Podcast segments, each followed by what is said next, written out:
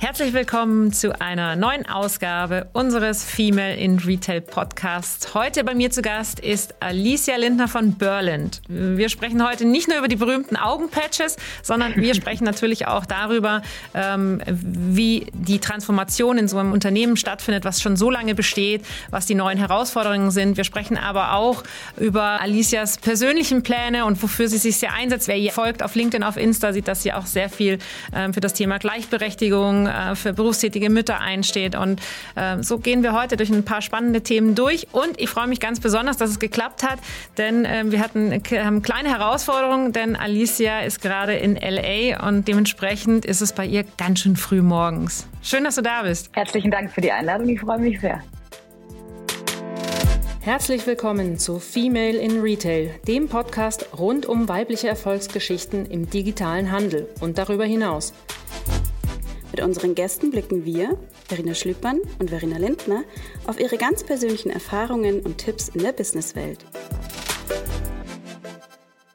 Ja, ich habe gerade jetzt in der Anmoderation schon gesagt, äh, bei dir ist es jetzt 7 Uhr morgens, ne? Ja, die Kinder schlafen noch oder wachen jetzt langsam auf. Ihr werdet es im Hintergrund erfahren. und du hast aber gerade schon gesagt, du bist schon, äh, du, ich, wir sind nicht der erste Termin. Nee, der, der durch die Zeitverschiebung, die neun Stunden zu Deutschland, äh, starte ich relativ früh am Morgen, so um fünf Uhr oder halb sechs, sechs ähm, LA-Zeit, einfach um noch Termine mit äh, Deutschland hinzubekommen, bevor ja. die dort alle schlafen gehen. Dann geht hier der Tag los. Ja. Ja, verrückt. Warum du in LA bist, äh, das äh, erfahren wir später noch von dir. Jetzt äh, wollen wir erstmal ein bisschen starten für diejenigen, die dich nicht kennen oder die tatsächlich auch die Marke Berlin nicht kennen. Erzähl doch mal einmal ein bisschen was von deiner persönlichen Reise. Super gern. Also ich, ich bin Alicia. Ähm, ich bin ähm, Co-Geschäftsführerin und Mitinhaberin von Annemarie Berland. Wir stellen seit über 60 Jahren Naturkosmetik her sind ein Familienunternehmen. Meine Oma Annemarie hat das Unternehmen gegründet, zusammen mit einem Herrn Börner und daher kommt auch der Name Berlind von Börner und Lindner. Das ist quasi ein, ein äh, zusammengesetzter Name. Und wir machen Naturkosmetik äh, mit Liebe und mit Leidenschaft im Schwarzwald. Äh, wir stellen alles in Deutschland her. Wir sind made in the Black Forest. Ähm, mhm. Wir stehen für effektive Naturkosmetik, also wirkungsvolle Naturkosmetik. Wir machen es nicht um der Naturkosmetik willen, sondern einfach, weil wir wissen, dass Naturkosmetik besser funktioniert als alles andere. Jetzt hast du gesagt, deine Oma hat das gegründet. Das heißt, das ist ja, liegt ja schon ein paar Jahre zurück. Ich habe natürlich gestöbert auf eurer Website äh, 1959. Mhm. Da war deine Oma ja schon echt eine, so eine Pionierin, oder? Da so eine Marke ja. zu gründen. Die war schon ganz schön früh dran. Und ähm, sie hat einfach also hat einen, einen, einen ganz einfachen Ursprung. Meine Großmutter hatte schlechte Haut mit Mitte 20, hatte äh, Spätakne und nichts hat ihr geholfen, außer die Cremes und die Tinkturen, die sie irgendwann selbst hergestellt hat, aus einem Kräuterbuch, das sie geschenkt bekommen hat. Und ähm, da hat sie sich einfach in diese Idee der Naturkosmetik verliebt und hat irgendwann gesagt, hey, ich mache das jetzt für mich selbst und dann für meine Freundin und dann für Freunde von Freunden. Und ähm, irgendwann hat sie gesagt, hey, dann kann ich auch gleich ein Unternehmen draus äh, gründen, was damals gar nicht so einfach war, weil hm. Frauen in den 50er Jahren ähm, noch nicht mal einen Führerschein machen durften ohne die Zustimmung des Mannes, äh, geschweige denn ein Bankkonto eröffnen, geschweige denn ein Unternehmen gründen. Und ähm, da war mein, mein, mein Opa aber äh, super supportive und wie mein Papa immer sagt, schon ein, ein, äh, ein Feminist der ersten Stunde. Ja, das ist ziemlich cool. Äh, ich habe gesehen bei euch auf der Webseite, deine Oma, die hat gesagt, was ich nicht essen kann, gebe ich nicht auf meine Haut. Äh. Das fand ich irgendwie so ein, ein, schön, ein, ein schönes Bild, ja, weil mhm. das, das, das ja man sagt, es atmet ja alles, ne? die Haut atmet und alles, was so reinkommt. Ist das, ist das so ein, ist das so ein Claim, der, der sich bei euch auch wirklich fortgetragen hat über, über die lange Zeit? Na klar. Ähm, die, die, die Grundidee bei uns ist, ähm, oder von Naturkosmetik ist erstmal, was ist nicht drin. Und was ist nicht drin in Naturkosmetik sind erstmal Silikonöle oder ähm, Derivate von, ähm, ähm, von Erdölen oder künstliche Farbstoffe oder Konservierungsstoffe. Das heißt, das haben wir alles nicht drin. Ähm, wir haben eine ganz lange Liste an No-Gos. Äh, was dafür aber drin ist, ist ganz viel, ganz viel Wirkung, ganz viele äh, hochwertige Pflanzenöle, ganz viele ähm, Rohstoffkomplexe, ähm, das, das, das verwenden wir. Ja. Wir kommen später nochmal zu sprechen auf die Produkte an sich. Das ist nämlich auch nochmal ganz spannend. Ähm, aber ich möchte nochmal ganz kurz dabei bleiben. Eben äh, 1959 gegründet. Ähm, dann hat deine Oma das geführt äh, mit ihrem Mann, aber eben auch mit ähm, dem Herrn, Herrn Börn, Börner, ne? so war. Börner, ja. Mhm. und ähm, das heißt, ähm, ist schon immer seit jeher ein, ein, reines Familienunternehmen gewesen, oder? Oder habt ja. ihr irgendwann mal auch noch mal Fremdinvestoren oder ähnliches drin gehabt? Nee, nee, noch nie Fremdinvestoren und maximal äh, die lokalen Hausbanken um Kredite gefragt bei eben größeren Investitionen. Und ansonsten haben wir den Anspruch, dass wir das Geld, was wir ausgeben, auch selbst verdienen. Und ich schmunze manchmal über so Dinge wie Cash Burn Rates und so fancy Dinge, die äh, Startups haben und sich brüsten, wenn die, Star wenn die äh, Cash Burn Rate besonders hoch ist äh, und sie trotzdem noch da sind und sie trotzdem immer noch jemanden finden, der Geld gibt. Das ist einfach so gar nicht unsere Philosophie, ja. sondern wir sind ein klassisches schwäbisches Familienunternehmen und äh, verdienen das Geld selbst, was wir ausgeben. Jetzt kann man ja wieder klischeemäßig sagen, ja, die Schwaben, die müssen ja eigentlich, die können halt einfach gut haushalten, oder? wir versuchen es nach bestem Wissen und Gewissen, ja.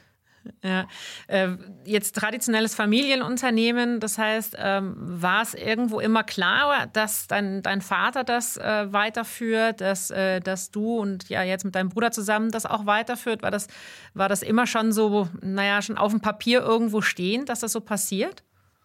Nee, das war gar nicht, äh, gar nicht vorgesehen und auch nicht so geplant. Ähm, wir haben uns schon relativ früh mit dem Übergabeprozess beschäftigt, weil mein Bruder und ich relativ früh gesagt haben, so hey, wir finden das spannend. Ich war, weiß ich nicht, so als Teenagerin, habe ich gesagt, eigentlich gibt es ja nichts Cooleres als Naturkosmetik und als äh, eigenes Unternehmen zu arbeiten. Was kann es Schöneres geben? Ähm, mein Bruder war auch, ich weiß nicht, 17, 18, als er gesagt hat, er kann sich das gut vorstellen. Und damals hat unser ähm, Vater aber noch gesagt, das Unternehmen ist zu klein für zwei Geschäftsführer. Ähm, und da so viel Konfliktpotenzial, wenn zwei Geschwister das Unternehmen führen. Besser macht es nur einer. Und ähm, mein Bruder und ich haben an irgendeinem Punkt unabhängig voneinander gesagt, hey, ohne die andere oder ohne den anderen mhm. möchte ich es gar nicht machen. Und ähm, so kam das dann, dass wir dann gesagt haben, dann machen wir es doch zusammen. Und äh, mittlerweile finde also nicht nur erst mittlerweile, sondern nach kurzer Zeit fand es mein Vater auch eine richtig gute Idee. Und es hat sich auch bewährt. Also ich arbeite super, super eng, super gut mit meinem Bruder zusammen. Das klappt. Und habt ihr euch da äh, vorher schon darüber Gedanken gemacht, ähm, wer welche Bereiche übernimmt? Oder, oder war das, äh, ist das quasi einfach so ein bisschen äh, ja, organisch gewachsen, wer sich um was kümmert?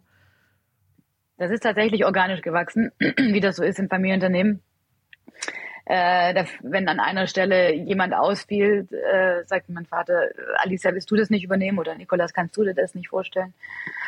Und so kam mein Bruder zum, zum Marketing, so kam ich zwischenzeitlich mal in die Personalabteilung und ähm, ja, wir sind mit unseren Aufgaben gewachsen. Ähm, haben davor erstmal ein Trainee-Programm gemacht im Unternehmen, haben alles durchlaufen, alles angeschaut und überall mitgearbeitet. Und das hat natürlich geholfen. Und am Ende haben mein Bruder und ich einmal aufgeschrieben, so hey, wer hat denn Spaß an welchen Themen und an mhm. welchen Bereichen?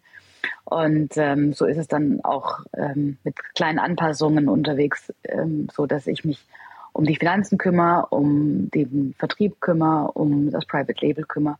Und mein Bruder kümmert sich um Einkauf, Produktion, Forschung, Entwicklung, Marketing und ähm, die Themen liegen bei ihm. Hm. Jetzt habt ihr ja noch, äh, da musste ich tatsächlich auch erstmal ein bisschen, ein bisschen recherchieren, dachte mir, da steht da bei dir, stand noch dabei, ähm, du, du, bist auch noch äh, Daro Sens äh, noch, äh, noch dabei. Und dann dachte ich, mhm. ist das noch ein anderes Unternehmen? Aber das gehört ja auch zu Berlind. Ja, genau. Das ist unsere zweite Marke. Äh, neben Annemarie Berlind gibt es die Marke Dado Sens. Das ist ähm, medizinische Hautpflege. Das heißt, für besonders empfindliche Haut oder für Haut mit Rosazea oder äh, auch mit Akne ähm, ist das die richtige natürliche, aber medizinische Pflege. Mhm. Und das ist, äh, ist dann eher, eher sagen, der Nischenmarkt, den ihr da bedient, dann über, über Hautärzte oder über Apotheken? Oder äh, äh ist das eigentlich auch gleich über den Handel ähm, verfügbar? Genau, das sind die gleichen Absatzkanäle, also genauso ähm, Reformhaus, Parfümerie, ähm, die Online-Only-Stores, äh, Apotheken, also der, ähm, die Vertriebswege sind äh, ziemlich identisch. Mhm. Ähm, aber dann hast du ja, also dann, ich sag mal, langweilig wird es euch ja dann nicht. Also es sind ja dann zwei, äh, also ich meine, es ist eine Produktlinie natürlich, aber es ist ja trotzdem nochmal ein eigenes Marketing und, und, so weiter, ne? was ihr dann da starten ja. müsstet. Ja, ja, es ist schon ein eigenes Unternehmen. Und mhm. neben Annemarie Berland und Dado Sens äh, gibt es noch die KHV. Das ist äh, unsere Private Label Tochter. Das heißt, wir produzieren auch für andere. Und ähm, ah, okay. das sind quasi die drei Unternehmen, neben den Tochtergesellschaften, um die wir uns. Ja, das ist noch, noch ganz kümmern. spannend. Ähm, da vielleicht kannst du davon noch was erzählen, dass ihr produziert mhm. selber. Also ihr produziert ja tatsächlich im Schwarzwald. Ähm, ähm, mhm. Erzähl doch mal ein bisschen davon, was ihr da Fabrik, äh, wie das da, wie das aussieht, ja. wie man sich das vorstellen kann. Das kann man sich so vorstellen, dass irgendwo auf dem Land ist eine Naturkosmetikfirma. Wenn wir Gäste von woanders haben, rufen die manchmal an und sagen, ah, ich glaube, ich habe mich verfahren. Ähm, und das ist der Moment, wo wir sagen, nein, nein, fahr einfach weiter. Es ist dieser schmale Weg durch den Wald. Ähm, es ist tatsächlich im Schwarzwald eine Stunde von, von, äh, von Stuttgart entfernt. Ähm, wir haben unsere eigene Tiefenquelle, also unser eigenes Quellwasser, mit dem wir die Produkte produzieren. Deswegen sitzen wir auch genau dort und deswegen gehen wir da auch nicht weg. Und deswegen sind wir auch für immer Made in the Black Forest, weil dieses Wasser so ein wichtiger zentraler Bestandteil der Produkte ist und auch ähm, die Produktqualität natürlich besonders macht. Das Wasser ist ganz sauber, das ist ganz rein, noch nie getrunken. Ähm, das kommt das erste Mal quasi ans Tageslicht. Das verwenden wir für unsere Produkte. Ähm, wir ähm, haben ein eigenes Team von zehn Entwicklerinnen, es sind tatsächlich nur Frauenstand heute, äh, die die Produkte entwickeln. Ähm, das heißt, das sind äh, Grundlagen, die entwickelt werden. Das sind ähm, Farben für die oder besondere Farben oder Farbnuancen für die dekorative Kosmetik. Mhm. Also alles rund um Make-up. Das sind Produktinnovationen wie ein äh, Rosenkomplex aus der Schwarzwaldrose, der dort entwickelt wird. Ähm, auf die Wirksamkeit testen oder Haustests machen wir auch für die Verträglichkeit. Die tatsächliche Wirksamkeit, die Wirksamkeitsnachweise, ähm, die machen unabhängige dritte Labore für uns. Also wir schreiben nicht selbst drauf, dass wir finden, dass es wirkt, sondern das testen unabhängige andere. Mhm. Und ähm, wenn da überall äh, grüne Haken dran sind, dann gehen die Produkte in die Produktion. Sprich, das sind, kann man sich vorstellen, wie große Thermomixe, die dort in der großen Halle stehen und äh, sogenannte Ansätze rühren können. Das geht von fünf Kilo, fünf Kilogramm Ansätzen, ähm, zum Beispiel für Lippenstifte, bis hin zu ähm, 1000 Kilo Ansätzen für unsere, für unsere Bestseller. Und von dieser, von dieser Herstellung, von dem Herstellungsbereich gehen die Produkte danach in die Abfüllung. Das heißt, da stehen große Abfüllanlagen, die ähm, in Tiegel, in Flaschen, in Tuben abfüllen können. Und ähm, von dort geht es in unsere eigene Logistik. Und aus unserer eigenen Logistik im Schwarzwald schicken wir die Produkte in über 34 Länder in die Welt. Das ist ja, wenn man nach, nach heutigen Gesichtspunkten schaut, ist das ja schon quasi ein, ein echter Luxus, also dass man der, mhm. die komplette Prozesskette äh, in, in Deutschland hat. Äh, hat hattet ja. ihr da mal drüber nachgedacht, mal zu sagen, ja, vielleicht, ähm, also ist ja auch ein Kostenfaktor, ne, braucht mhm. unheimlich viel Personal, ähm, dann doch mal zu sagen, ja, gehen wir vielleicht ins Ausland? Nee, das ist keine Option. Wir, wir kommen von da, wir, wir ähm, sind da aufgewachsen, das ist das ist unsere Heimat. Und man kann die Heimat nicht einfach irgendwo anders hin verpflanzen, weil es woanders günstiger ist. Und ähm, ich finde auch, ohne dass das jetzt zu pathetisch klingt, dass man als Familienunternehmer eine Verantwortung hat für die Region, mhm. für die, die dort, wo man dort, wo man herkommt. Und ähm, da packt man nicht einfach seine Sachen und ähm, geht nach Fernost, weil es dort günstiger ist. Ja. Äh, ist es dann schwierig, äh, wenn man jetzt, du sagst ja, äh, man hat so einen langen, schmalen Weg durch den Wald, also das heißt, ihr seid jetzt äh, nicht super ähm, gut angebunden an eine Großstadt oder so weiter. Ähm, mhm. Ist das schwierig, da in diesem, in der heutigen Zeit äh, Personen oder also Fachkräfte zu finden? Ähm, weil Produktion muss ja ansässig sein, die können ja nicht schwer mhm. remote arbeiten. Ist ja. das ein Thema für euch? Ähm, ja, das ist es und das war es aber ehrlicherweise schon immer. Das heißt, das ist jetzt nicht so, hm. dass wir, Nichts Neues. Dass wir das, wie alle anderen sagen, ja. so um Gottes Willen ist so schwer, Leute zu finden. Ähm, auf der anderen Seite, wir haben auch super viele Mitarbeitende, die wirklich ihr ganzes Berufsleben lang bei uns sind. Ähm, das ist natürlich auch eine, ähm, eine Verbundenheit, die's, die mhm. wir haben, die natürlich Unternehmen in der Großstadt noch nie gehabt haben. Ja, ich hatte äh, schon länger her den äh, im Podcast mal mit der Bonita Krupp von äh, Trigema, ähm, die ja auch dann also äh, sehr sehr an, lokal ansässig auch eine große Rolle spielen und die äh, erzählt mir, dass dann dort auch wirklich ähm, dann irgendwann die Kinder, ähm, wenn die erwachsen werden oder dann die Ausbildungen machen auch im, im, im bei denen im, im Laden äh, oder im Unternehmen. Ist das bei euch auch so, dass es schon quasi ja. die Nachkömmlinge gibt? Na klar. Ja. Natürlich auch die ähm, Kinder von Mitarbeitenden ähm, machen ihre Ausbildung bei uns oder arbeiten für, äh, bei uns für, für, für, ganz verschiedene Bereiche. Also ja, klar. Das ist schon ja. äh, Familienunternehmen, das heißt schon Familien auf verschiedenen, verschiedenen Generationen und auf verschiedenen Ebenen und überall. Also Familienunternehmen heißt ja nicht nur, dass das Unternehmen einer Familie gehört, sondern eben, dass da eben auch auf ganz vielen Ebenen Familien mitarbeiten. Und das ist ja. super schön. Ja. Wie viele Leute seid ihr denn jetzt auf dem Standort? 266. Oh, weißt du ganz genau. ja, klar. Äh, ja. Und dazu, ja, davon sind natürlich viele auch, auch unterwegs äh, in Deutschland und Österreich mhm. im Außendienst. Vertrieb das heißt, nicht alle sind im, im, ähm, in, in, in Kalf ansässig. Ähm, und klar, viele arbeiten natürlich auch remote in den Bereichen, in denen es geht. Und ähm, das ist auch super, das klappt auch prima bei uns. Ja, das ist ja sicherlich für euch dann auch wie für viele andere Unternehmen ein ganz ein großer Schritt gewesen, oder? Dann in der Corona-Zeit dann auch, dass sich das jetzt so etabliert hat. Oder hattet ihr vorher schon remote arbeitende Leute da? Ja. Wir hatten vor Corona schon ähm, ähm, Mitarbeitende, die remote gearbeitet haben. Allein schon durch die Tatsache, dass wir einen eigenen Außendienst haben, war das mhm. bei uns schon immer üblich, dass äh, wir wissen, dass Menschen, die nicht im Büro sitzen, trotzdem arbeiten. Ähm, das heißt, so riesengroß war die Umstellung für uns, äh, für uns nicht. Kulturell ist es natürlich ein Unterschied. Ähm, da muss man schon drauf schauen, dass man sicherstellt, dass die Leute trotzdem verbunden sind und eingebunden sind und die Mitarbeiter vor Ort kennen. Ähm, das war eher das große Thema. Aber die grundsätzliche Frage, ob Menschen im Homeoffice arbeiten oder arbeiten können, die hat sich bei uns nicht gestellt gar nicht gestellt. Ähm, mhm. Wenn wir jetzt äh, noch mal so ein bisschen zurückschauen, jetzt haben wir so ein bisschen gehört, 1959, ja, seid schon lange da, ja, im, im Prinzip gestartet übers äh, Reformhaus, ähm, ähm, mhm. wo, wo Berland ähm, verfügbar dann war. Ähm, wie hat sich dann über Jahr, wie haben sich die Verkaufskanäle denn über die Jahre verändert? Ähm, über viele Jahre Exklusivität im Reformhaus und irgendwann vor äh, 13, 15 Jahren ähm, haben wir den Schritt gewagt, raus in die Parfum Parfümerie zu gehen. Ähm, sprich, das ist die, der, die selektive Parfümerie, also nicht der Massenmarket, nicht, ähm, äh, nicht in die Drogerie, das sind wir bis heute nicht zu finden und auch in Zukunft nicht.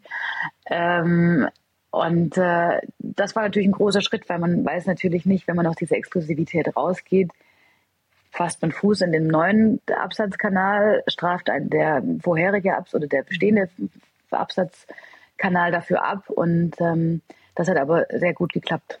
Auch dann ganz enger und langjährige Partnerschaften ähm, ist uns quasi der Sprung in die, in die Parfümerie gelungen.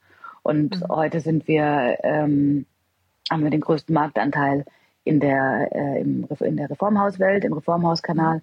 und sind ähm, zum Beispiel bei Douglas und Flaconi die, ähm, die, die äh, der sogenannte Category Captain in der Naturkosmetik. Ah, okay, okay ähm, wow. Worauf wir mega stolz sind. Ja, das kann man auch sein. Das kann man einfach auch sein. Ähm, das Thema Online, ähm, wann habt ihr damit gestartet, auch wirklich äh, über einen eigenen Shop, über andere Marktplätze, äh, über Vertriebspartner online zu verkaufen? Ähm, mit einem eigenen Shop haben wir angefangen 2013 was glaube ich einigermaßen früh war ähm, damals. Ähm, wir waren, wir waren lange, äh, wollten wir nicht online verkauft werden über die Händler, ähm, bis wir irgendwann den passenden Selektivvertrag dafür hatten und dann haben wir uns der Welt auch geöffnet. Das war so 2015 muss das gewesen sein. Und ähm, in die reinen Online-Onlys, da sind wir seit äh, drei Jahren drin. Mhm. Das heißt, davor hatten wir klassisch, wie das viele selektive Kosmetikmarken hatten, musste ein, ähm, ein, ein ähm, Online-Händler musste ein stationäres Geschäft haben, mhm. damit wir ihn okay. autorisiert haben. Und davon sind wir vor drei Jahren abgerückt und haben eben andere Qualität, Qualitätsrichtlinien ähm, ja. geschaffen. Ja. Und wie hoch ist der Anteil jetzt ungefähr von Online zu, zu stationärem Retail? Ähm, das kommt immer ein bisschen drauf an, wie man drauf schaut, aber so, ja, 20, 20, 30 Prozent sind der Online-Anteil. Online. Ist eigentlich doch mal verrückt, ne? Weil ich, ich spreche ja mit so vielen hier in, in den Podcasts und, und gerade bei den, bei den Marken ähm, ist, es, ist es einfach, äh, ja, ich würde sagen, fast äh, in, in, in 98, 99 Prozent der Fälle so, dass der, dass der stationäre Anteil einfach der deutlich größer ist, der größere ist. Nichtsdestotrotz sehen wir die ganze Zeit, dass stationär in die Knie geht. Ja, dass eben viele große Warenhäuser, die ja dann auch teilweise eben solche Abteilungen haben, jetzt vielleicht nicht mit euren Produkten, aber insgesamt auch viel mit Kosmetikprodukten, die das ja. einfach nicht schaffen. Ähm, ja. Siehst du aber trotzdem, dass, dass sagen wir mal, der Online-Anteil im Verhältnis immer mehr steigt und dass das stationär sinkt oder kannst du die Beobachtung gar nicht äh, machen? Nee, also das, äh, das ist bestimmt für Marken, die ähm, in der vollen Distribution sind und da, äh, ich sag mal, einen gewissen Wachstumsstopp erleben, ist das bestimmt eine andere Geschichte. Äh, wir wachsen stationär wie online, allein schon durch mhm. eine Volldistribution bei Douglas. Ja, ich meine, mhm. da hat man dann auf einen Schlag irgendwie ein paar hundert Türen mehr. Ähm, genauso wie die Pro-Door-Umsätze, die berühmt-berüchtigten, die sich bei uns äh, immer, immer mehr und weiter nach oben entwickeln, einfach weil sich ein größeres ähm, Stamm, eine größere Stammkundschaft aufbaut. Ähm, das Thema Naturkosmetik ist ähm, äh, ja, vom Zeitgeist geküsst, wir sind vom Zeitgeist geküsst. Das heißt, wir wachsen tatsächlich in allen Bereichen. Und ähm, uns ist nur wichtig, dass wir gesund wachsen, ähm, dass wir eben nicht über den Graumarkt wachsen, dass wir nicht über mhm. Queerimporte wachsen und diesen ganzen Kram. Und mhm. das ist was, worauf wir ein ganz, ganz großes Augenmerk, äh, Augenmerk legen, einfach um die Marke gesund und nachhaltig zum Wachstum zu bringen. Ja, wir hatten äh, kürzlich mal äh, ein Gespräch auf unserer Meetups, da war Mammut da und ähm, mhm. ähm, die haben dann, der hat dann erzählt, dass sie im Prinzip eben selektiv die Produkte an die verschiedenen Vertriebskanäle äh, rausgeben, sodass sie eine gewisse Hoheit noch haben über eben spezielle Linien und so weiter. Ähm, mhm. Als ihr dann angefangen habt, quasi die, die, die Verkaufskanäle zu öffnen, war das äh, auch Teil eurer Strategie, erstmal zu sagen, äh, da gehen die Produkte hin, da gehen besser die hin? Oder habt ihr einfach gesagt, wir haben unser Sortiment und das ähm, möchten wir mhm. auf allen Kanälen gleich abbilden? Ja, also bei uns gibt es eine andere Grundlogik und die Logik ist, wir haben die richtige Pflege für jeden Hauttyp und für jedes Alter.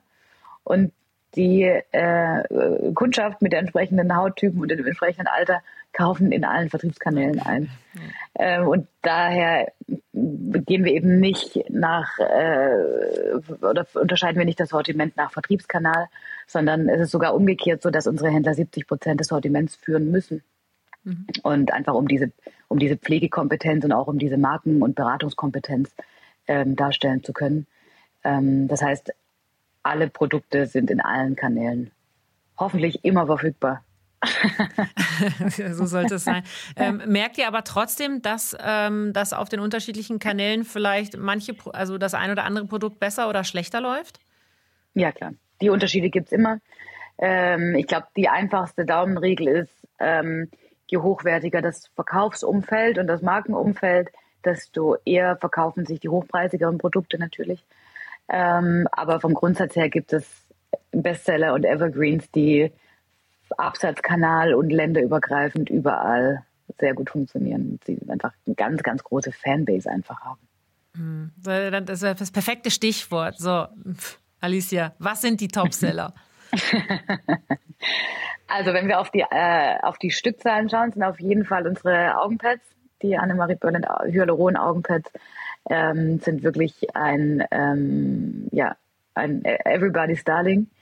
Ähm, die, zum einen liegen die preislich so im Einstiegsbereich so um die 20, um die 20 Euro. Ähm, dann ist es ein Produkt, was jeder verwenden kann. Wir alle haben das Thema, dass wir ab und zu mal ein bisschen müdere Augen haben oder mal Fältchen um die Augen haben. Und einfach ich habe vorhin auch schon zu den Kollegen gesagt, ich hätte die heute auch brauchen können.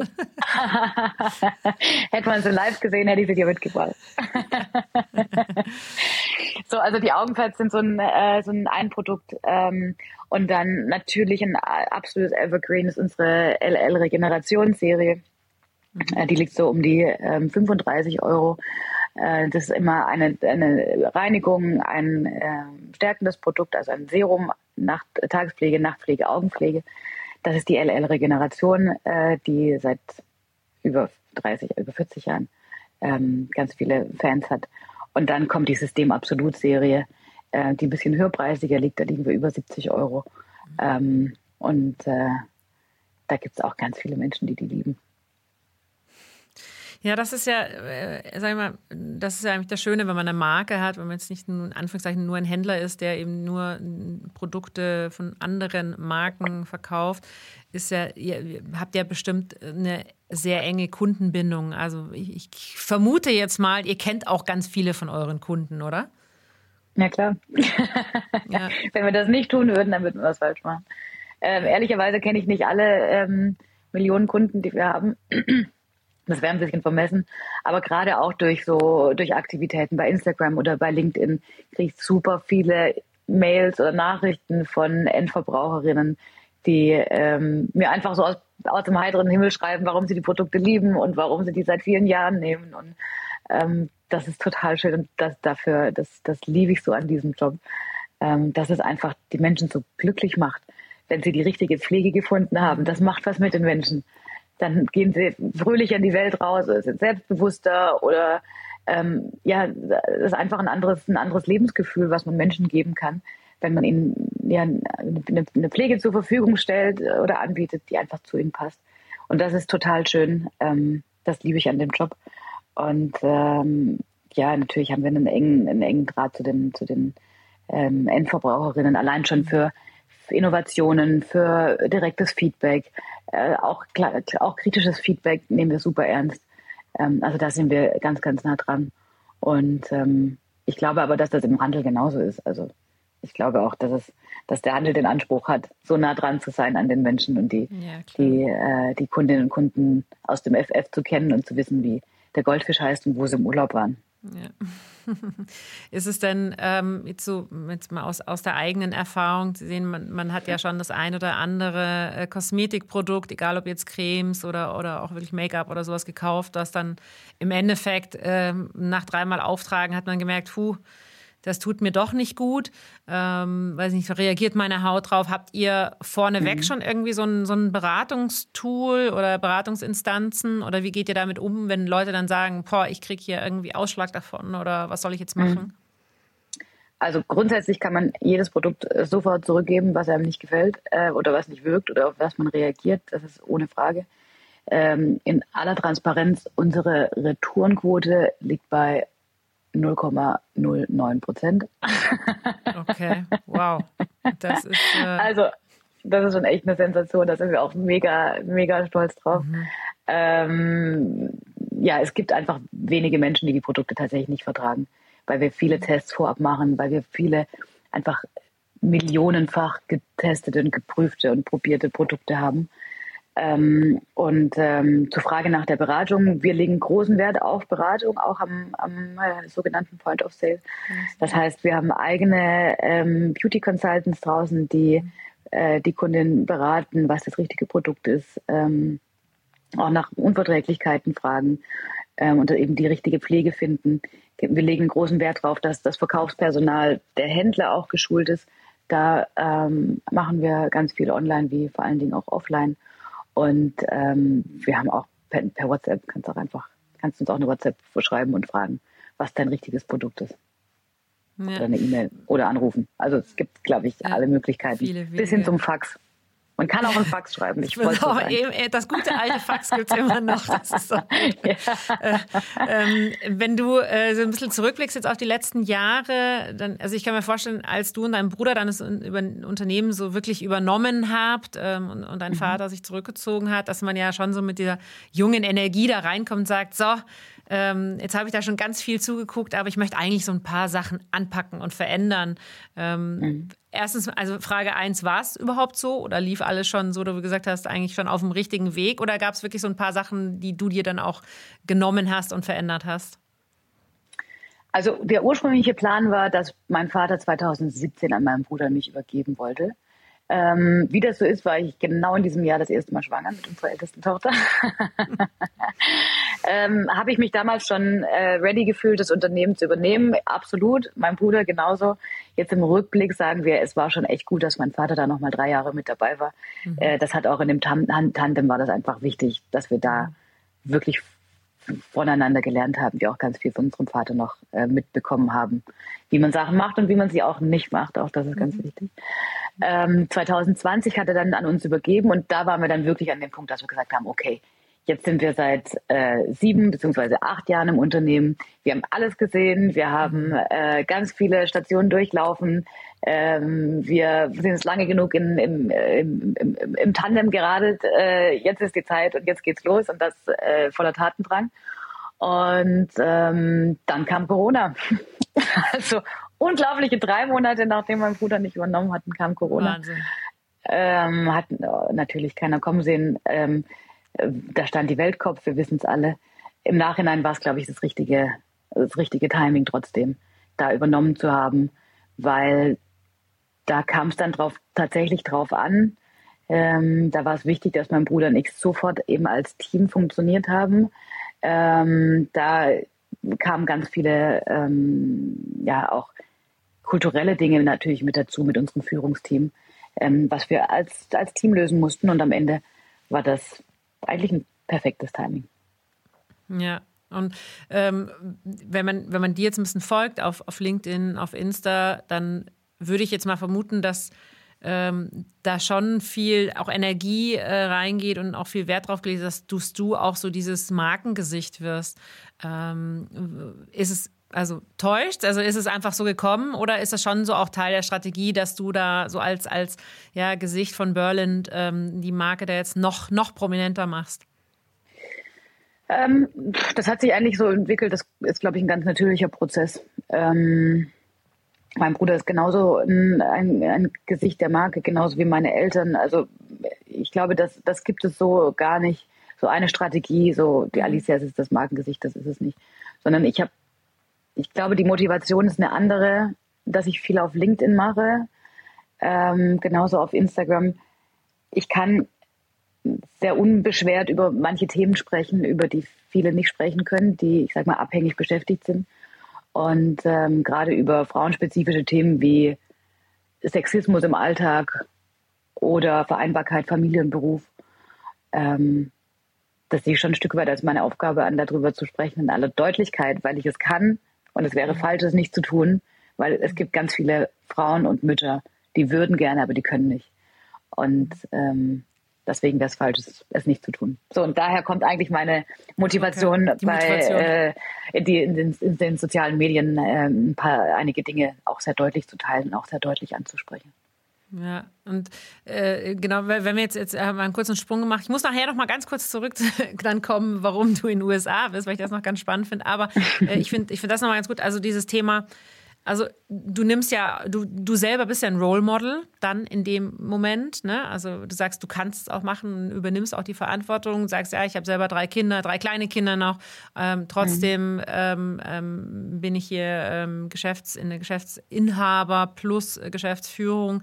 Ähm, ist das ähm, du, du nutzt deine Stimme, um das zu machen, aber was würdest du sagen, sind eigentlich die Themen, die man, die jeder so ein bisschen anpacken könnte? Also weißt du, was, was ist das mhm. so, was ist eigentlich so dein, dein, das, was du gerne rausrufen möchtest an, an, an da draußen, damit sich was verändert? Puh, das ist eine sehr gute Frage. Ähm, kommt natürlich immer auf die, auf die Themen an, aber vom Grundsatz her glaube ich, dass, also wenn wir jetzt gerade mal in der, in der, in der Mama-Bubble bleiben, Mhm. Ähm, ich glaube, dass Mütter nach wie vor total unterschätzt werden. Ähm, was für ein, was für ein Wissensschatz, was für ein Erfahrungsschatz ähm, sie mitbringen. Ähm, es macht mich rasend, dass Mütter wie Mitarbeitende zweiter Klasse behandelt werden. Mhm. So, oh nee, die hat ja ein Kind, oh nee, die wird ja bald schwanger, oh nee, so Sätze, das macht mich wahnsinnig. Ähm, das heißt, das ist was, was ich immer wieder, äh, was ich immer wieder strapaziere, das Thema, dass ähm, man doch bitte einfach mehr Mütter einstellt. Das ist so einfach. Ist es wirklich immer, also ich frage mich, ich krieg, äh, weil ja. im Endeffekt jedes Unternehmen würde ja sagen, ja, nee, äh, natürlich stellen wir auch Mütter ein, natürlich stellen wir auch äh, Frauen ein zwischen 25 und 30, wo das äh, Potenzial sehr groß ist, dass äh, eventuell mhm. eine Schwangerschaft eintreten könnte. Aber du bewegst dich ja nochmal in, in, in, ganz verschiedenen äh, Kreisen. Ist es wirklich noch so, das Gefühl hast, ähm, da, da wird extrem noch ausdifferenziert? Ja, das glaube ich schon. also Aber was, sind, was müssen, was, was müssen Unternehmen machen? Ja, ja, das Gebärrisiko. Aber was, was müssen aus deiner Sicht auch die Unternehmen, weil das sind ja die, die, die, die es verändern können, was müssen die ja. machen? Was macht ihr zum Beispiel?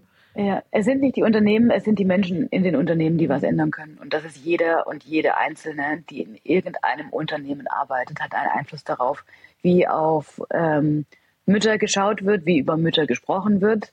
Ähm, genauso über, ja, es ist die Aufgabe von jedem Einzelnen da auch danach zu schauen, zu sagen, nee, die eine Kollegin, die eigentlich diese, diese Beförderung verdient hat und sie nicht bekommt, weil sie äh, 30 ist, ähm, da muss jeder die Hand heben und sagen, stopp mal, das, das ist so nicht richtig. Oder eine Mutter, die in Teilzeit zurückkommen möchte und die dann aber ähm, von einem Managementjob in ähm, Sachbearbeitung geschoben wird, da muss jeder, egal ob das die Personalleitung, die Geschäftsleitung, die Kolleginnen, die Kollegen sind, die müssen die Hand heben. Und das ist das, was ich meine. Da hat jeder seinen Einfluss drauf. Und es ist eben nicht immer nur die da oben, die Dinge entscheiden, sondern in dem Moment, wo ich solche Dinge mitbekomme und nichts dazu sage, bin ich leider mit schuld. Ja, äh, ich habe letztens in einem anderen LinkedIn-Post hatte ich das auch gelesen, äh, fand ich eigentlich nochmal einen ganz guten Aspekt, dass äh, wir reden immer über die, die Mütter, aber ähm, im Endeffekt müsste dann auch jeder Einzelne auch die Väter mit reinnehmen, weil das ist so mein Eindruck, dass es äh, gerade in großen Unternehmen oft noch nicht so gern gesehen ist, dass äh, ein Mann sagt, ich muss um 14 Uhr nach Hause gehen und irgendwie die Kinder abholen. Und im Endeffekt ist dann ja an auf der anderen Seite wieder ja irgendwo die Mutter, die das eben dann wieder kompensiert, mhm. weil auch bei den, bei den Männern das nicht so noch immer noch nicht so gern gesehen ist oder nicht so toleriert ist. Also ist, ist das ja auch quasi eigentlich eine Seite, die noch zu wenig ähm, angeschaut wird. Ja klar, absolut. Also ich meine, es sind nicht die Mütter, die die Kinder großziehen, sondern es sind die Eltern. Ja. Und ähm, da muss jedes Paar für sich finden, den, den richtigen Weg finden, wer ähm, für welchen Teil der Kinderbetreuung wann wie zuständig ist. Ähm, das kann niemand einem abnehmen, den Eltern abnehmen, wie das am besten funktioniert. Das ist auch ganz individuell. Aber ähm, die Papas spielen eine sehr, sehr große Rolle. Im positivsten Sinn. Im positivsten Sinn. War das, wie, wie, wenn ich da mal einmal so in die Pri privat äh, bei euch fragen darf, wie, äh, mhm. weil es war ja, ist ja dann immer klar gewesen mit drei Kindern und äh, du bist voll auch eingebunden. Wie, wie habt ihr mhm. das dann gelöst? Ähm, mein Mann hat seinen äh, Vorstandsjob aufgegeben, als wir schwanger waren. Auch das, ähm, auch das gibt es, ähm, weil er gesagt hat, Alicia, für mich ist es mein Beruf, für dich ist es deine Berufung. Du solltest deine Berufung folgen. Ähm, Finde ich bis heute ganz, ganz zauberhaft, den Satz. Mhm. Ähm, und äh, jetzt mittlerweile, also man, man kümmert sich um unsere drei Kinder, ähm, ich will nicht sagen hauptverantwortlich, aber äh, er ist quasi heute, und daran wird es immer deutlich, die letzte Fallback-Option. So, mhm. Wenn ein Kind krank ist und keine Betreuung da ist und irgendwie alle Termine haben, dann ist mein Mann derjenige, der dann sagt, okay, dann bleibe ich da mit den Kids oder mit mhm. dem Kind. Ähm, das ist super selten, dass es das gibt. Ich versuche das auch nicht zu überstrapazieren, weil ich weiß, wie, wie viel das, was das bedeutet. Und es ist natürlich auch oft genug so, dass ich dann irgendwie einen Termin absage, wenn es möglich ist. Ähm, aber ähm, so haben, haben wir das gelöst. Mein Mann hat mittlerweile auch schon zweimal wieder gegründet und arbeitet in Teilzeit. Und ähm, wie alle, wie alle anderen balancieren wir so zwischen klappt, klappt nicht, klappt besser, klappt schlechter. ja. Die Bälle müssen jongliert werden. Das ist so, ja, absolut. Ja, ja. Ähm, jetzt möchte ich noch mal einmal kurz drauf kommen, warum du in den USA sitzt ähm, gerade mhm. ähm, und ähm, was das mit Berlin zu tun hat. Was, tust du da? Ähm, ich helfe ein bisschen beim äh, Marktaufbau hier in den USA. Mhm. Wir sind tatsächlich seit über 30 Jahren in den USA aktiv. Okay. Ähm, jetzt mit eigener Niederlassung seit drei Jahren und ähm, ähm, ich möchte den Markt einfach in der Tiefe verstehen. wie, wie, wie er funktioniert, ähm, welche Präferenzen Menschen haben, wofür, warum. Und ähm, deshalb bin ich jetzt für vier Monate mit meiner ganzen Familie, sprich mit meinem Mann und den drei kleinen Kids nach äh, Los Angeles umgezogen. Wahnsinn. Und hast du schon äh, erste Erfahrungen äh, gemacht oder erste Erkenntnisse gewonnen? Also ist ja. der Naturkosmetikmarkt ein anderer in den USA als in, in, in Deutschland oder in Europa? Ja, absolut. Ich meine, in, in Deutschland sind wir einer der, der reifsten Naturkosmetikmärkte. Das heißt, da muss ich viel weniger erklären, dass Naturkosmetik wirklich funktioniert. So, mhm. dieses, dieses Stigma und dieses, diesen alten Glauben, den haben wir bewunden in Deutschland. So, die Menschen mhm. wissen, dass Naturkosmetik funktioniert und die Menschen wissen, dass es einfach eine reinere und wirkungsvollere Art der Kosmetik ist. Mhm. Ähm, da fängt man in Amerika schon noch mal ein bisschen früher an zu erklären, warum man Naturkosmetik überhaupt macht, warum es gut ist, wenn man Silikone nicht verwendet, wenn man Erdöl nicht in Produkten verwendet und warum es sinnvoll ist, wenn man ähm, eigentlich nur Dinge oder wenn man ein Produkt auf die Haut aufträgt, was man auch essen könnte. Ähm, das ist schon ein, ein, großer Unterschied und die Handelslandschaft ist natürlich eine ganz andere. So die, die inhabergeführten Parfümerien, die wir in Deutschland haben, das gibt es ja eigentlich nirgendwo anders auf der Welt. Ja, diese, diese, diese, ähm, ja. diese kleinen, großen, mittleren. Ähm, dann natürlich sehr viel Handel, sehr viel Ketten dominierter. Mhm. Ähm, das ist natürlich ähm, ja, eine, eine Besonderheit. Und alles ist einfach sehr viel größer. Einfach pauschal, es ist so. Ja, in der Tat, das ist so. Ja, ja, ob das der Kaffee ist, den man sich bestellt, ob das die Kosmetikabteilung ist, ob das die äh, Distanz zwischen den Geschäften ist. Alles hat andere Dimensionen hier. Ja, ähm, ist es denn, also an sich ist es ja immer so, zumindest ähm, mit, mit vielen anderen Produkten, dass die, äh, die Amerikaner ja so europäische Produkte ja schon sehr schätzen ja, und so mhm. deutsche Produkte, weil das hat ja immer was mit mhm. Qualität mhm. zu tun. Ähm, ist mhm. das auch was, was ihr merkt, dass ihr sagt, da, das ja. hat so diesen, das hatte, ja. das, das, das schwingt automatisch und dieser, dieser hohe Qualitätsanspruch der Deutschen damit. Ja, absolut. Und das hat sich ziemlich geändert, finde ich. Also als ich vor einigen Jahren in den USA war, war das noch anders. Da war eher, ähm, ähm, ich sag mal, ein Lokalpatriotismus ganz stark. So Made in the USA muss es sein.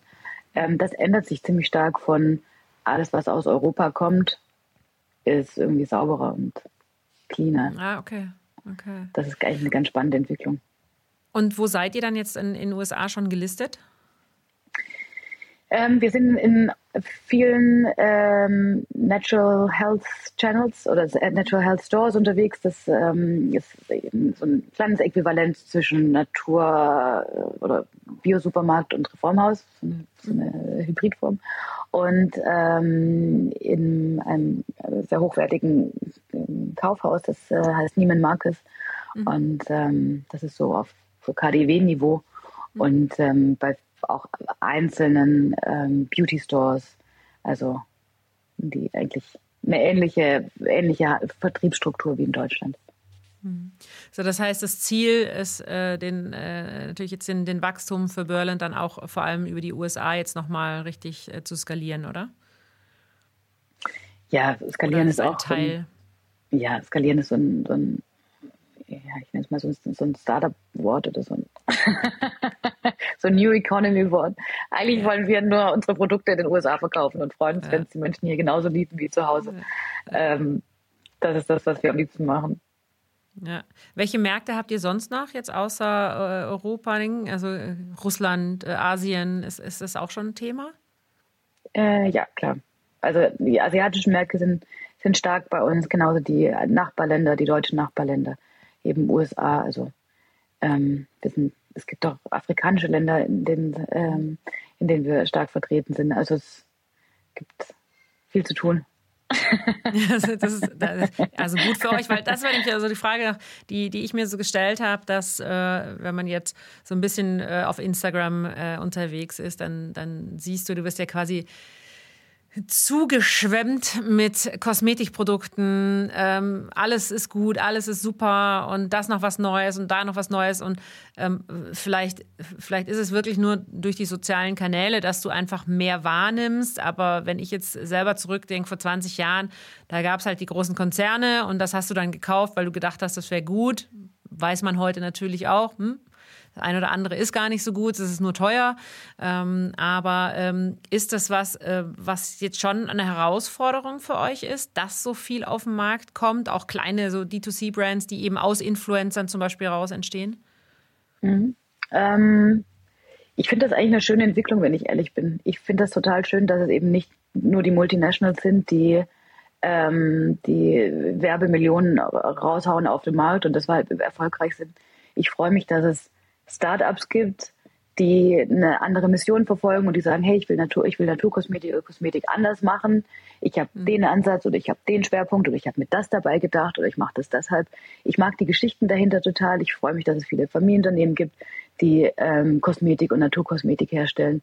Ich glaube, die Mischung macht's aus und am Ende des Tages muss jeder für sich das richtige Produkt finden.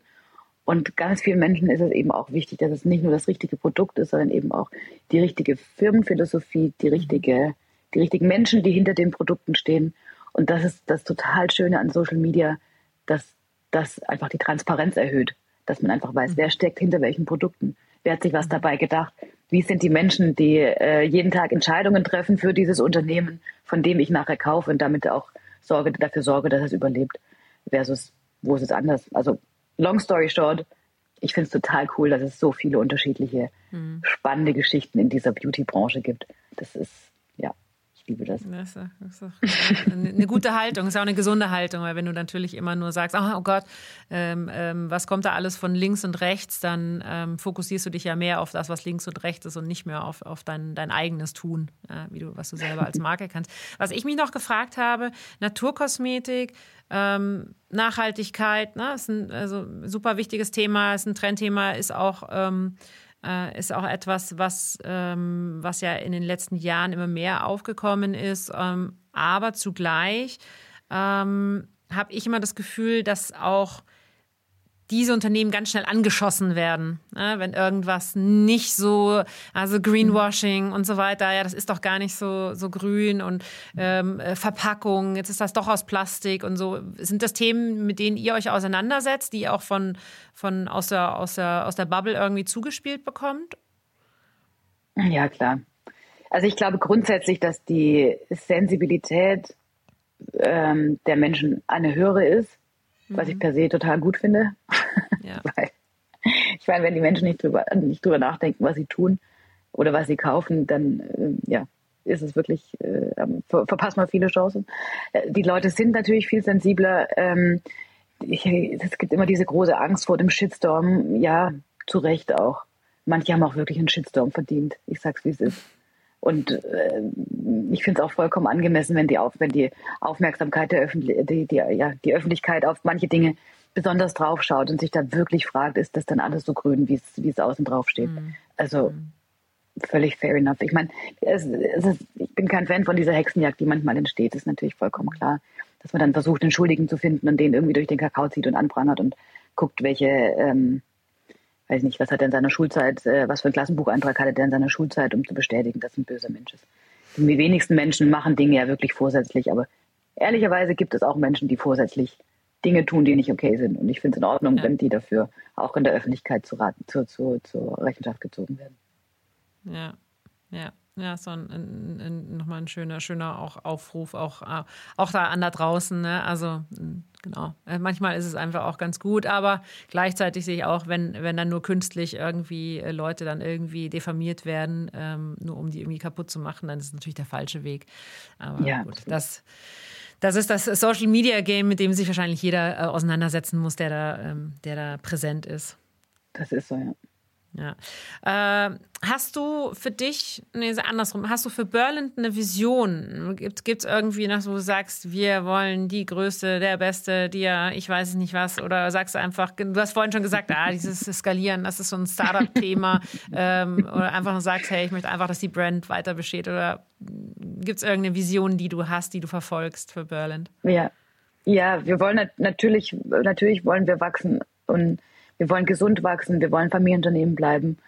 Ähm, und ähm, ich, ich, würde das Unternehmen gern an die nächste Generation übergeben. Das wäre dann die vierte Generation. Ähm, mhm. Das, das wäre schön, wenn das klappt. Dafür müssen äh, viele Dinge richtig gemacht werden. Mhm. Ähm, dafür müssen viele Herzensentscheidungen getroffen werden. aber eben auch ein paar, ein paar äh, Kopfentscheidungen getroffen werden, die, äh, die richtig sein müssen. Und wenn das klappt, dann, dann bin ich glücklich. Dann, dann ist auch die private Alicia glücklich oder braucht die noch, braucht die noch andere Themen? Nein, äh, die ähm, private Alicia ist glücklich. Die private Alicia hat, äh, hat einen, einen fantastischen Mann und fantastische Kinder und eine tolle Familie. Und also ähm, das ist davon vollkommen unberührt. Also mein, ja.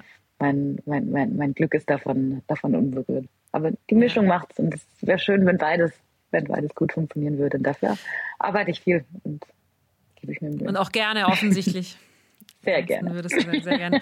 Und, und ähm, ist sowas, wo du sagst, äh, wenn, wenn du dich selber, weiß ich nicht, in, in zehn Jahren siehst, dann siehst du dich dabei, das Gleiche zu machen oder auch sagst du, ich hätte eigentlich noch so ein paar Herzensthemen, wo ich gerne mehr Zeit investieren würde? Ähm, ich bin super happy, wenn ich in zehn Jahren noch das Gleiche mache, was ich heute mache. In anderen Nuancen, ähm, die Frage ist immer, was mache ich eigentlich heute? Das sind so viele abwechslungsreiche Themen. Kein Tag sieht aus wie der andere. Das heißt, ich kann mit bestem Wissen und Gewissen sagen, wenn in zehn Jahren alles noch so abwechslungsreich und so fröhlich und so äh, mit so einer Leichtigkeit passieren darf, dann, dann ist das total schön. Ähm, es gibt viele Herzensangelegenheiten, die ich habe. Da, wie gesagt, das Thema Female Empowerment ist ein ganz, ganz großes. Wenn ich da weiterhin ähm, meinen Senf dazugeben darf zu den Themen, freue ich mich. Wenn ich der einen oder anderen helfen kann, Mut zu machen oder den Schritt zu gehen oder ähm, sich mehr zuzutrauen, dann, dann freue ich mich darüber.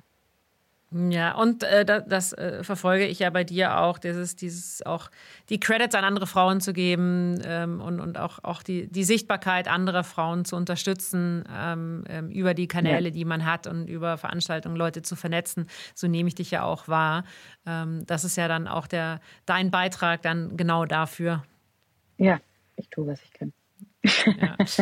äh, Alicia, zum Ende nochmal ähm, einfach ein, ein etwas Gibt es etwas, was du unseren ähm, ZuhörerInnen äh, mitgeben möchtest, ähm, wo du sagst, äh, irgendeine Motivation, ein Quote, ein irgendwas oder auch ähm, ein Buchtipp oder Podcast, also irgendwas, wo du sagst, das ist so eine Herzensempfehlung? Das ist eine sehr gute Frage. Ähm, ich, ja, am Ende ist es die Frage, was man machen will mit seinem Leben und was man aus sich machen will. Und ähm, ich glaube, da kann man, da kann man mutig sein und da kann man laut sein und da darf man über sich hinauswachsen. Ähm, es gibt viele Bücher, die einem da helfen und die einem irgendwie schöne Visionen geben und die einem Vorstellungen geben. Ähm, ich will da gar keins speziell rausgreifen, weil das für jeden was anderes bedeutet. Mhm. Aber ähm, ich glaube, man darf mutig sein im Leben für Herzensentscheidungen. ich lasse es mal dabei. Das ist ein, ein, ein, ein schönes, äh, schönes Appell hinten raus. Ich finde immer, ähm, manchmal habe ich mir gedacht, da ist das schon so abgegriffen, dieses Mutigsein, aber es ist halt genau das, das am Ende. Alt. Ja. Genau, es wird nicht alt. Das ist ein Evergreen quasi. Ja. Absolut. Und äh, absolut. wenn man wenn man zurückblickt und das finde ich ja nochmal ganz schön, ähm, 1959, ähm, wenn deine Oma nicht mutig gewesen wäre für dieses Herzensthema, ja. dann gäbe es die, die, die ja. das Unternehmen heute nicht. Und ähm, deswegen, also auch ähm, so viele Jahre später, ist es immer noch ähm, ja, eine der wichtigsten Punkte, die man für sich selber mitnehmen kann. Ja, Manchmal so aus Tag. der Komfortzone auch rauszugehen. Absolut. Das ist ja. so, ja. Ja, sehr schön. Ähm, vielen Dank für deine, für deine Einblicke in die unterschiedlichsten Themen. Ähm, sehr, gerne. sehr spannend. Äh, ich finde es, äh, habe jetzt schon ein paar so Familienunternehmen und Familienunternehmerinnen da gehabt. Ich finde es immer wieder faszinierend. Ich finde es auch, muss ich sagen, ein, ein bewundernswert, viel bewunderns und ohne, ohne jetzt die Startup-Welt der letzten fünf Jahre oder zehn Jahre jetzt irgendwie klein zu machen, aber es ist man muss erst mal zeigen, dass man so viele Jahre ein Unternehmen am Leben halten kann. Ähm, mhm. Das ist halt eine größere Herausforderung, als kurzfristig mit, ähm, mit Kapital, mit externem Kapital zu wachsen. Trotzdem muss mhm. es das auch geben, ja, das ist auch vollkommen Absolut. richtig. Aber ich habe immer so eine, ja, so, eine, so, ein besonderes, so eine besondere Passion dafür. Ich denke mal, Wahnsinn, dass ein Unternehmen schon so lange besteht.